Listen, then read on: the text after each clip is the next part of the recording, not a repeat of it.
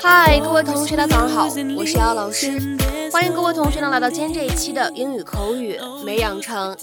在今天这期节目当中呢，我们来学习这样的一段英文台词，它的话呢来自于《摩登家庭》的第三季第四集。首先呢，我们先来一起听一下。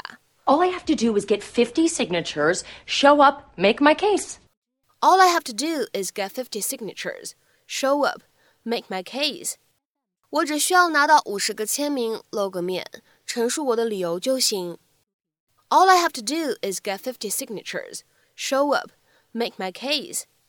All I have to do is get 50 signatures, show up, make my case.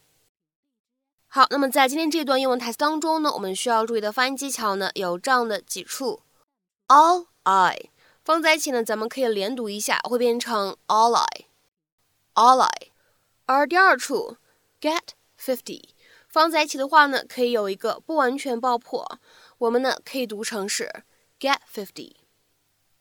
Get fifty, get fifty。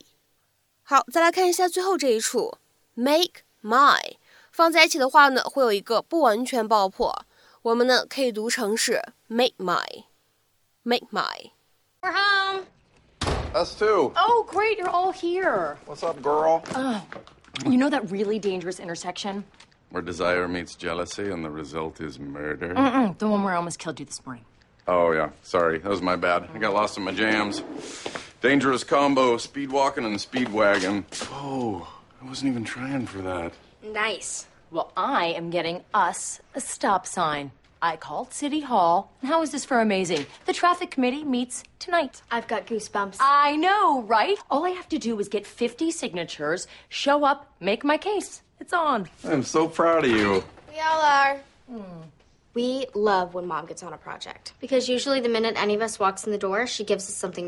好，那么在今天这期节目当中呢，我们来讲解一下这样一个短语，叫做 make a case for something。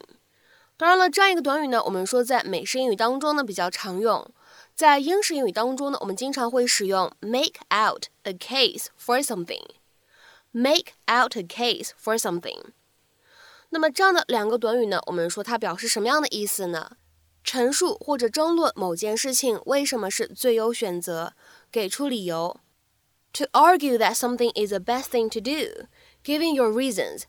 或者呢，我们来看一下第二条英文解释：To state the reasons why something should be done or should be the case。那么在今天节目当中呢，我们来看三个例子啊。第一个，We will only publish a new edition if you can make a convincing case for it。除非你能给出很有说服力的理由，否则我们是不会发布新版本的。We will only publish a new edition if you can make a convincing case for it。 再比如说呢，我们来看一下第二个例子。Cameron makes a good case for this unpopular policy in his article。Cameron 在他的文章里陈述了为什么应该选择这样一个不受欢迎的政策。Cameron makes a good case for this unpopular policy in his article. 再比如说呢，我们来看一下最后这样一个例子啊。Your friend here has been making quite a strong case for why I should hire you. 你这边的朋友大力推荐你来我这边工作，给了一个特别有力的理由。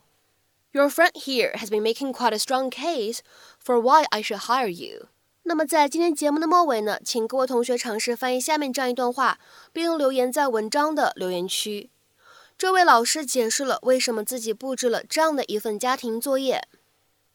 这位老师解释了为什么自己布置了这样的一份家庭作业。那么这样一句话应该如何去使用我们刚刚讲解过的短语 make a case for something 去造句呢？期待各位同学的踊跃发言。我们今天这期节目呢，就先讲到这里，拜拜。